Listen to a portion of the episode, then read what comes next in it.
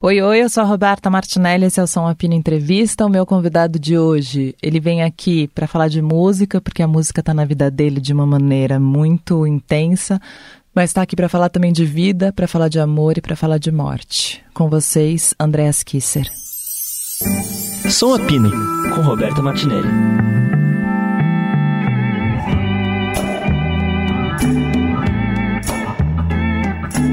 Agora eu tô avisando quando eu começo a gravar porque às vezes as pessoas acham que eu nem comecei. que eu não mudo, acho que eu não mudo o tom da voz, sabe? Bom, vamos lá.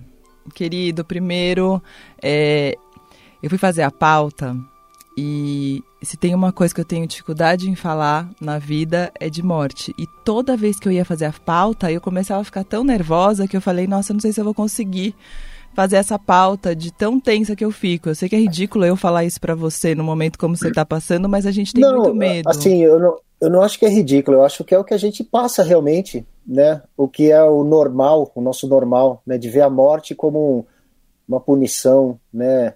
Ao invés da gente aprender com ela e falar sobre ela, sabe? Porque a gente não pode ignorá-la. O medo é justamente por aquilo que você sabe que existe, né?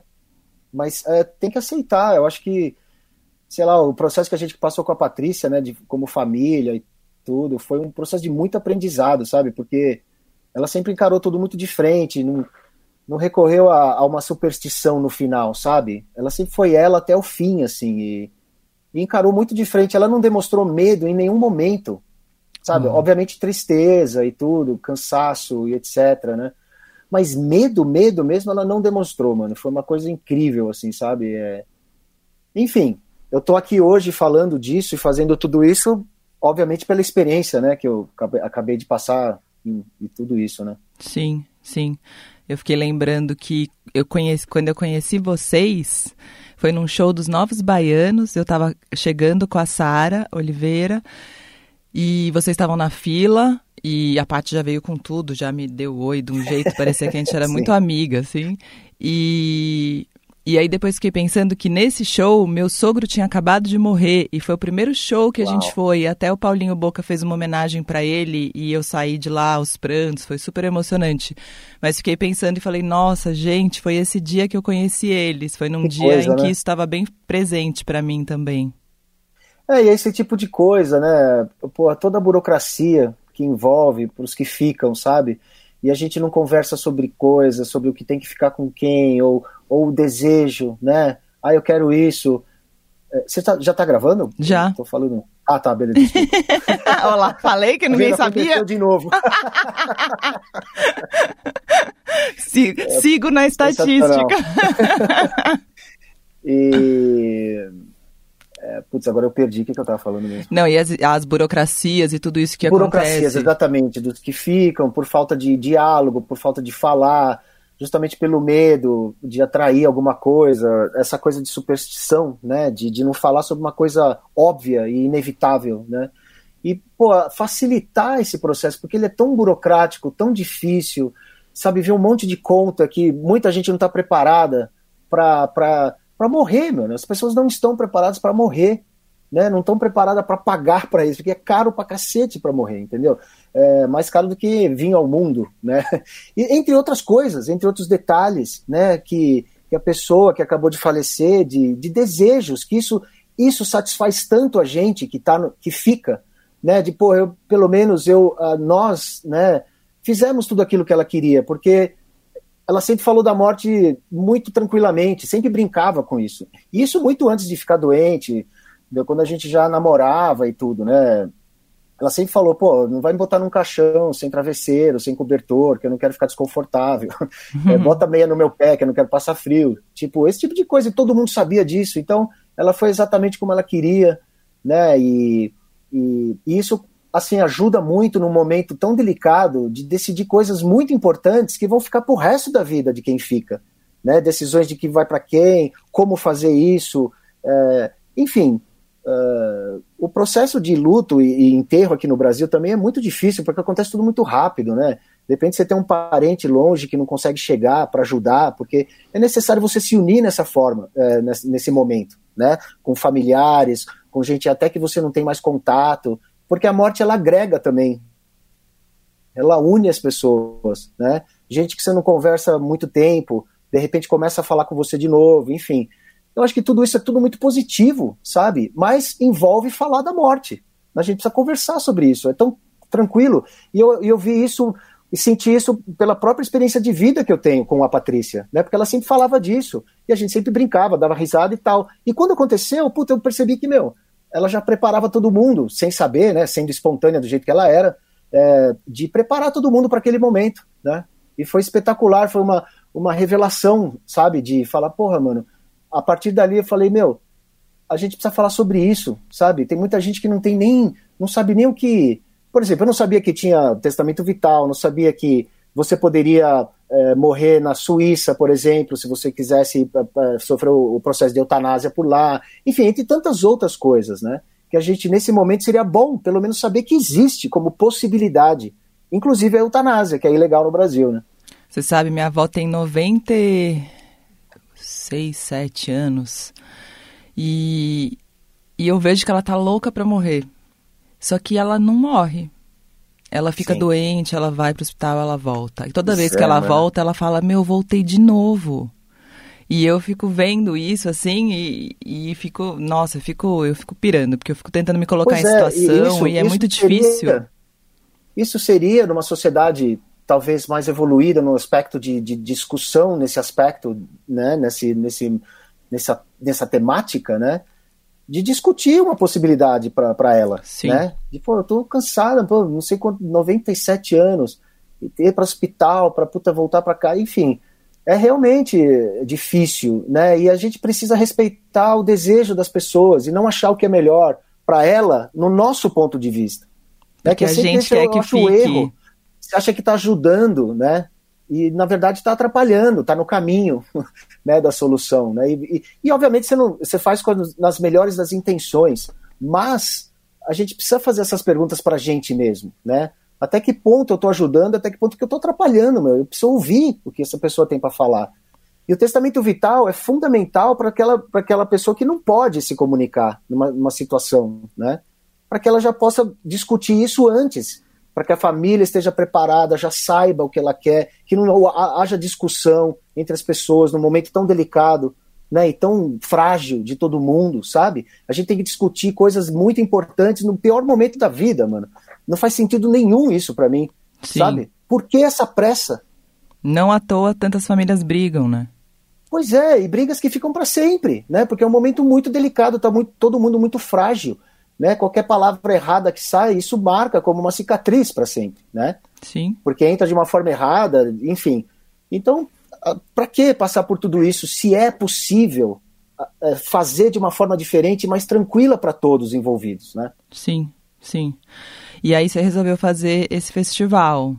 O Patfest, é, o Patfest foi, na verdade, uma tem os hospitais, né? Que é esse grupo que eu faço parte é, OS, né, Pitais, e a gente faz, reúne vários músicos e faz shows acústicos, assim, na maioria das vezes, em hospitais, em escolas e creches e tudo. É um projeto fantástico, né? E a Patrícia pediu uma festa, né, com os hospitais, quando tivesse terminado a primeira fase da quimioterapia, que foi fantástica. Pra, assim, foi duro, obviamente, cirurgia e tudo mais, mas ela passou de uma maneira muito positiva. High spirits, né? Ela estava uh, confiante e tudo. E, e depois dessa primeira fase, depois de um mês e meio, voltou a doença de uma forma mais brutal, assim, ela, e aí ela sentiu um impacto psicológico, né? Ela, ela realmente perdeu aquela aquela esperança, né, de falar, puta, mano, acho que não vai dar, né? E, e a partir dali foi um processo muito difícil que ela passou, né, por todo que, enfim, culminou com o falecimento dela em julho, né? E como não deu tempo de fazer essa festa para ela e tudo, a raiz de, de, desse, desse festival foi essa, né? Ah, vamos fazer essa festa em nome da Patrícia. E eu queria achar uma instituição que realmente cuidasse especificamente desse processo que ela passou, né? Da, do, do, do processo paliativo, da, de tudo aquilo, de dar o conforto para uma situação irreversível, né? Ela estava consciente, ela não aguentava mais, ela pedia direto, assim, pô, não aguento mais, cansada, assim, ela tinha consciência de onde estava, né? E, E seria o caso clássico da eutanásia, sabe? Sim. Se tivesse essa possibilidade. Com consciência, ela podia falar sim, eu quero isso. A, a família estava no, mesmo bar, porque estava todo mundo vendo aquilo, conhecendo a Patrícia da maneira que ela era, era a, a direção que todo mundo iria, né? E obviamente é ilegal e tudo, ela sofreu um outro processo que chama de ortoeutanásia, que é um processo que, onde o corpo né, vai responder, que não é uma invasão direta né, de um medicamento ou de uma outra coisa que vai acabar a vida ali, né? Então é, demorou um pouco mais e tudo, mas ainda assim é um processo de sofrimento, né? Ela tá sedada, mas pô, caramba, mano, tá lá esperando realmente para desligar totalmente, né? E, e, a partir daí nós achamos essa comunidade compassiva que faz isso, né? Esse processo de favelas do Rio de Janeiro, na Rocinha, no Vidigal, em Minas Gerais também, e um, um trabalho maravilhoso, né? De, de, pessoas que estão largadas aí, esquecidas por família, por amigos e ou pela sociedade, não tem acesso a, a plano de saúde, a médico, e estão sujeitos às mesmas doenças, né? Obviamente, isso aí não tem classe social ou, é, ou nenhuma diferença né? É, acontece, infelizmente, é, com, com muita gente, independente de, de tudo isso, né? E, e eu fiquei muito, assim, feliz de ter achado uma coisa que muita gente acha que não existe, que não sabe que está passando, né? Que acontece. E quando acontece com alguém próximo ou com ela mesma, não sabe como agir, não sabe as possibilidades, não sabe os limites. Pô, a indústria farmacêutica, médicos em geral, eu não, posso, eu não posso generalizar, mas tem um negócio, né? A doença Sim. é um negócio, né? Lucrativo e tudo mais. Até que ponto né, a vida humana serve de testes ou de alguma coisa parecida, né? Então você tem que saber os seus direitos, o seu próprio limite, até onde eu quero chegar. E o testamento vital é isso, é essa possibilidade de você botar tudo ali e todo mundo ter acesso e falar, ó, é isso que eu quero. Né? E como então, chama essa instituição? É, o, o Patfest vai ter essa parceria para ajudar a comunidade compassiva e, e a partir daí também discutir a morte, né? Que eu acho que é o mais importante de tudo. E como chama essa instituição que você conheceu nesse momento? A instituição como chama Comunidade Compassiva. Tá. É, e eles fazem esse, esse putz, é, eles estão fazendo em Goiânia agora, e, talvez aqui em São Paulo, estão ampliando, né? É, e é um trabalho maravilhoso, assim. É, foi uma, uma, sugestão de algumas pessoas que eu acabei conhecendo, é, buscando esse assunto, né, querendo saber mais do testamento vital e suicídio assistido e etc. Né, é, nos países que também tem fora do Brasil, até aqui nos vizinhos, Argentina, né, é, que já tem uma, uma lei sobre eutanásia e tudo. Enfim, eu acho que é uma coisa que que é tão pertinente e, e as pessoas, por superstição, ignoram, né? É, ou por medos e fobias, né? Eu acho que é compreensível, mas pô, quanto mais você fala, mais tranquilo fica. Né? Eu acho que o processo de luto que eu estou passando junto com a minha família, mano, está sendo muito frutífero nesse aspecto, sabe? Porque a gente está tirando muita coisa boa disso, sabe? É, boa no sentido de lidar com a situação e não querer esconder como se fosse uma dor desnecessária. Ela não é. Ela é uma dor necessária. E a gente não pode ter medo dela. Claro, é aquilo, né? O, o que importa não é o que acontece com a gente, é o que a gente faz com o que acontece com a gente, né? Sim, isso, total. E, e, e eu acho mais importante também ter saber das possibilidades, né? Ó, você pode fazer isso, você pode falar não aqui, ou você pode ir até aqui, enfim e nesse momento, né, mais delicado da vida de todo mundo, né? Sim. Bom, o Pat Fest tem um monte de gente, né? Tem tipo no, a, é uma a curadoria da vida, da, da amizade, do amor, de tudo. Putz, é inacreditável. A Patrícia realmente, como você comentou, né? É, é, na noite que a gente se conheceu lá na fila dos nos Novos Baianos, eu lembro dessa, dessa ocasião também. E a Patrícia era aquilo, mano ela sabia que você era a Roberta e, conhecendo ou não, pô, eu sou a Patrícia. tipo, já, já sai no, no, no pescoço e, e vai falando com todo mundo de uma maneira muito natural, assim, né? Independente da posição, ou sei lá, se é famoso ou se não é. É, é inacreditável. Depois da morte dela, os depoimentos e mensagens que a gente recebe. Ó, oh, se não fosse a Patrícia, não teria feito isso, não teria conseguido aquilo, não estaria na Europa, ou não estaria fazendo a profissão que eu faço hoje é, meu, é incrível, sabe? Isso dá tanta motivação pra gente, sabe? De ter o privilégio de ter tido a Patrícia na nossa vida, né, mano? E é isso que a gente tem que celebrar, né? A tristeza faz parte, são, são momentos bons e ruins, e ela vai fazer parte pro resto da minha vida. Mas eu vejo isso como uma coisa muito positiva, a gente não pode ter medo disso. Uh, o medo cria fobia, cria incertezas, cria situações que você não se conhece a si próprio, né? Não sabe seus limites, né? Então você tem que dar chance a você mesmo e não ter medo. Acho que o medo, o medo é um fator que que atrapalha muitas vezes, né? Sim. De você não escutar certas coisas, ou escutar certas coisas de uma maneira filtrada pelo medo, né? E não, não sentir a realidade daquilo, né?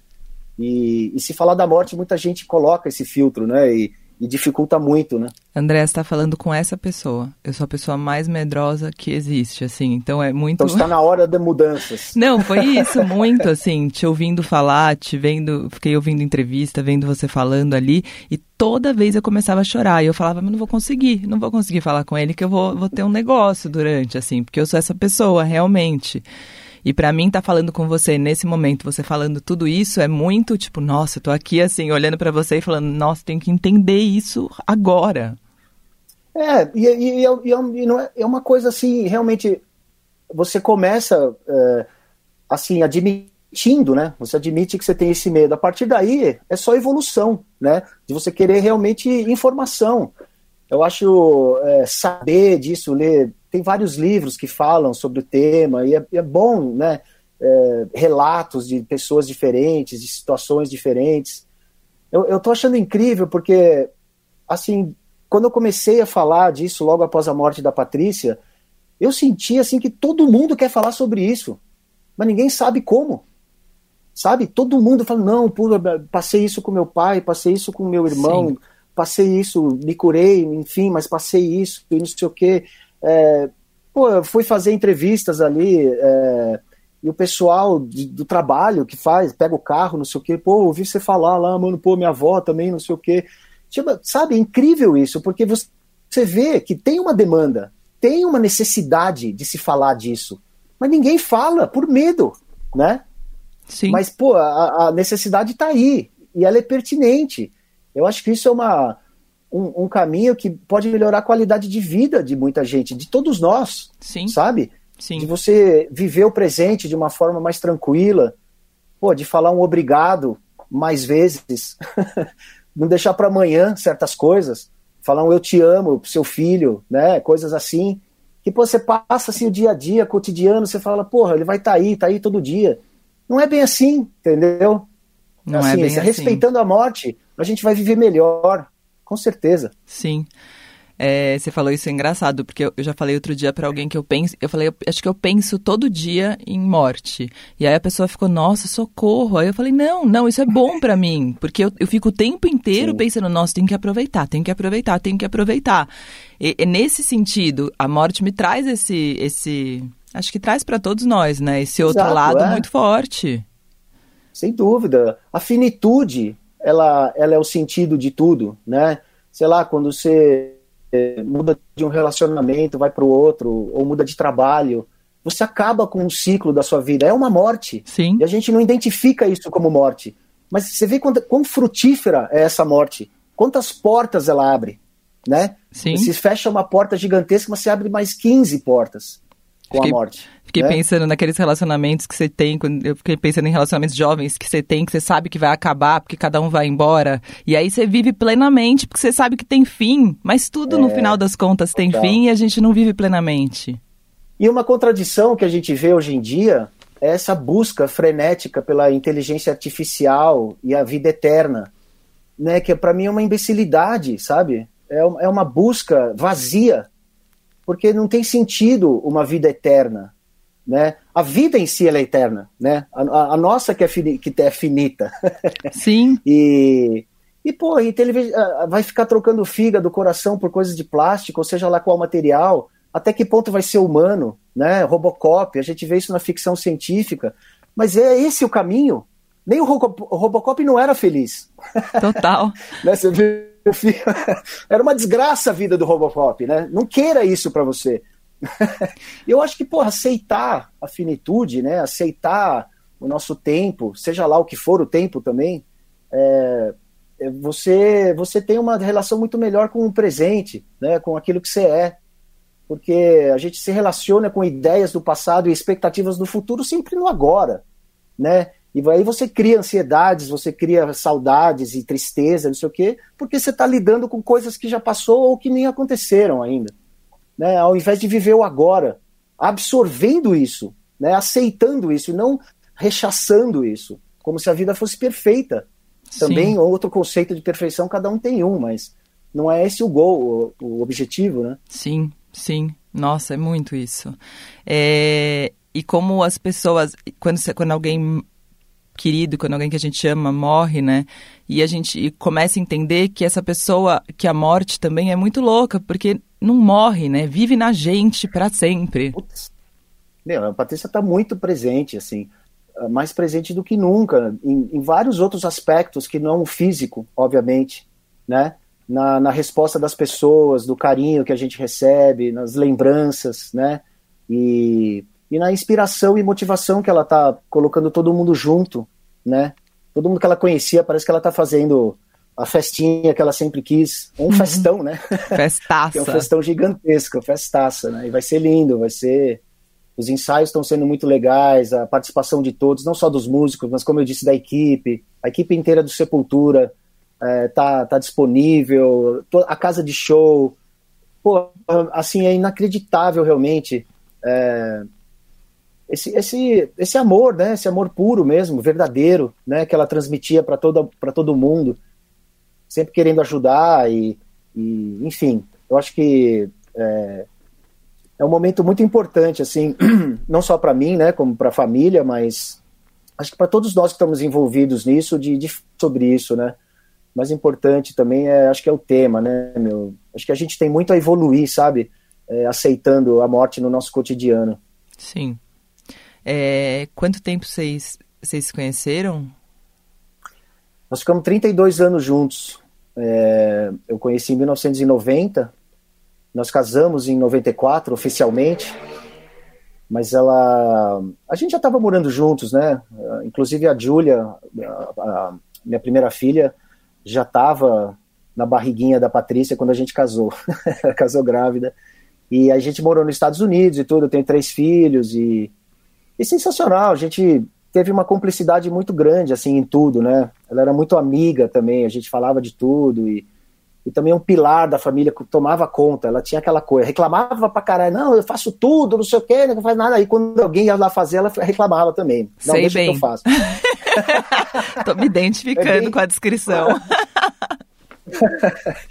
e então a gente tá, obviamente, né, como eu disse, com uma porta se fecha, tá se abrindo outras e a gente tá se readaptando e reconstruindo, né, como família juntos aqui, né? Sim, sim. É, bom, te perguntei de como desse começo, mas fiquei pensando no, no caminho vindo para cá. Eu falei, nossa, eu nunca gravei com o Andrés na vida. E eu vou ter que perguntar como a guitarra entrou na vida dele, apesar de mudar o tema absolutamente, mas não muda, porque também é tua vida total. Sem dúvida nenhuma. É... Uma das coisas que a Patrícia não tinha ciúmes era da, das minhas guitarras, porque isso eu deixei bem claro no começo. que eu não quero ouvir ou a guitarra ou eu.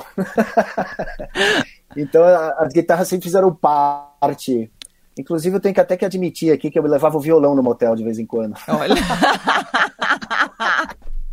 Fazer uma serenata. Maravilhoso. Mas enfim, é... eu comecei na, no, no, violão, na verdade, né? É...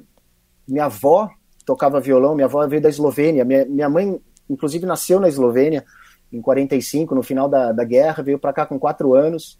E, e minha avó, ela tocava violão muito, muito bem, né? Ela tocava quatro, cinco acordes e músicas folclóricas eslovenas, alemãs, austríacas, não sei o quê. E eu comecei a tocar com o violão dela. Foi o meu primeiro violão que eu, inclusive, tenho aqui guardado, muito carinho e tudo. E, e minha primeira missão numa aula to Heaven, né? Que para mim era o grande objetivo impossível de, de conseguir. E Ih, aí, calma aí, então cortou, então vamos... perdi essa parte. Opa, opa. A primeira missão foi, sumiu a hora, na hora que você falou qual ah, foi. Okay. é, e a primeira missão quando eu fui na aula foi aprender a Starway to Heaven, do Led Zeppelin, que para mim era uma missão impossível, assim, né? Obviamente não sabia nada, né? Mas eu gostava muito de, de rock já, já. Aí eu comecei, ela falou, tá, beleza, mas vamos começar do começo, né? Acordes e não sei o que, aprender a fazer pestana, que é uma desgraça, né, no começo. Muita gente até desiste, né, que é muito difícil. E comecei a... A primeira música que eu aprendi foi a Planeta Água, do Guilherme Arantes. E lá comecei a aprender os acordes, né, é, iniciais e tudo. E, obviamente, com os amigos de escola, eu formei minha primeira banda. Eu sou de São Bernardo, né, São Bernardo do Campo. Estudei no Colégio São José e depois fui para o Singular, em Santo André. E lá no Singular teve festival de música e tudo que eu toquei. E foi lá que eu me apresentei pela primeira vez no palco, ao vivo com os amigos, para tocar heavy metal. É, tinha uma feira de ciências, acredite ou não, e nós fizemos um trabalho sobre o heavy metal, thrash metal, né? É que na, pô, na época a gente tava falando de Metallica, de Slayer, de Exodus, de Sodom, que era bem underground, né? Isso em 84, 85. E hoje a Metallica é uma das maiores bandas do mundo. Sim. Né? Então, cientificamente tinha um porquê. Mas a gente fez isso só para ter o pretexto de usar o palco que eles montavam, montaram na, na, quadra da escola, né? Então a gente se apresentou lá, foi muito. Assim, puta, a música sempre foi muito importante para mim, assim, desde o começo. Desde que eu comecei a aprender, eu sempre quis tocar direito, né? Tocar bem, assim, né? Então eu sempre ensaiei, sempre estudei, estudo até hoje. Gosto muito do violão clássico. Inclusive, eu comecei com violão, né? E sempre estudei violão, até hoje estudo violão clássico, amo essa, essa parte aí. E é, e é isso, acho que as bandas que eu escutei, que eu escuto, foram meus maiores professores, assim, sabe? E, e até hoje, como eu te disse, eu tenho ouvidos abertos, assim, para aprender. Música você nunca para, né? É muito legal você ver, sei lá, B.B. King tocou até 91 anos, André Segovia tocou até 91 anos, Rolling Stones está aí, o Paul McCartney, 80 anos, três horas no palco, sem parar. Sim. Então, pô, isso é muito motivante para um profissional da música, né? Diferentemente de alguém do esporte, né, que tem uma carreira bem curta e tem que planejar uma, uma afterlife ali, né? Olha lá, falando de morte de novo. e, mas é legal que é, isso aí motiva para manter né, a técnica e tudo para poder tocar. E, e eu gosto de tocar com músicos de estilos diferentes, né?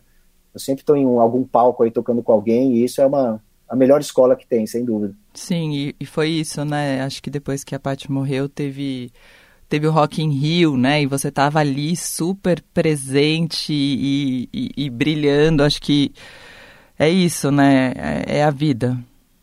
É a vida, total. E, e viver cada momento, né?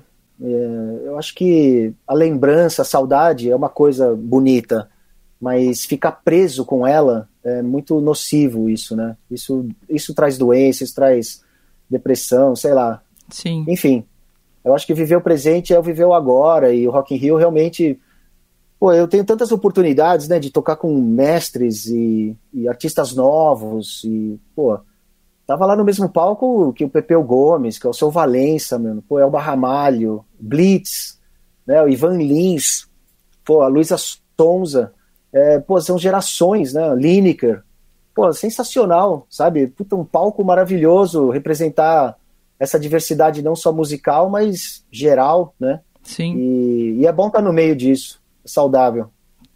Vocês tinham alguma música, ou vocês têm alguma música, né? Cara, tem algumas, né? Assim, ela gostava muito, a gente, né? Quando a gente começou a namorar, eu escutei o The Mission, né?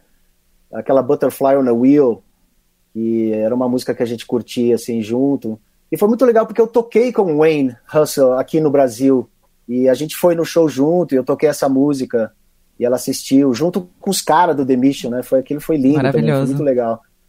É, e ela gostava muito de sertanejo, né, meu? Chitãozinho Chororó, assim, deuses. E Sandy Júnior também acompanhou a carreira desde que eles nasceram, assim, né? E a gente morava nos Estados Unidos e só ouvia Chitãozinho Chororó e Sandy Júnior. e, e, e, recebia umas fitas da Globo, assim, uma semana depois para ver futebol e novela. Tinha em Nova York o um negócio da Globo que distribuía VHS, né? E chegava com uma semana. Que legal. De atraso, assim, né? Eu tô aqui com a camisa do tricolor, né? Sou meio fanático por futebol e tinha que ver o jogo de São Paulo. Naquela época não tinha as coisas da internet, né, e tudo. Então eu tinha que esperar uma semana para ver o jogo e assistia como se fosse ao vivo. e, e é isso, assim, a Patrícia, quando a gente começou a namorar, ela não sabia o que, que era Black Sabbath, não sabia quem que era Robert Plant, não sabia o que, que era isso, né. E, e depois, mano, ela conhecia todo mundo, inclusive conheceu Ozzy, conheceu Robert Plant, é, toda essa galera, né, Alice Cooper e não sei o quê, porque tava sempre juntos, né, e morando nos Estados Unidos e tudo. Ela se formou em medicina, mas largou para ficar comigo, né? A gente se mudou para os Estados Unidos quando Sepultura explodiu ali no mundo, né? 91, 92, começou a, trabalhar, viajar. A gente se mudou para os Estados Unidos, para Phoenix, no Arizona, e começamos uma vida do zero lá. E principalmente ela, né? Que tinha acabado de se formar e não pôde exercer a profissão lá, né? E, e eventualmente ela ficou fazendo cada vez mais parte da minha vida profissional também e, e acabou até sendo produtora do Sérgio Brito, da cantora Marina de la Riva, e entendendo como funciona o business, fechar um contrato e tudo, sabe? Foi, foi um processo muito legal de ver, sabe? A, ela era muito observadora, né? Estava sempre atenta, assim, e, e captava muitas coisas muito rápido, muito inteligente também. Que demais. Andréas, obrigada. Obrigada demais pelo papo, obrigada por estar aqui dividindo tudo isso com a gente, porque realmente isso muda. Aqui a mudança co começou já no estudo, pre oh, preparando para falar com você, agora mais ainda. Não, que bom ouvir isso, né? Porque acho que é só esse é o caminho, né? É, diálogo, escutar. Acho que mais ouvir do que falar, na verdade, né? Histórias, ouvir a si próprio, acho que é o mais importante, principalmente as críticas que você tem contra você mesmo, e, e, e, procurar incorporar esses defeitos, né, para melhorar. Eu acho que esse é o, esse é o caminho, né, e, e muito bom, né, vamos celebrar com música, né, com festa, e, e celebrar a vida, né, porque estamos aqui, e respeitar a morte de uma maneira mais digna, né, principalmente para aqueles que estão com urgência, né, sempre tem alguém com urgência, e, e é eles que a gente quer ajudar nesse momento. É isso. Obrigada. Obrigado você, Roberta. Valeu. Meu.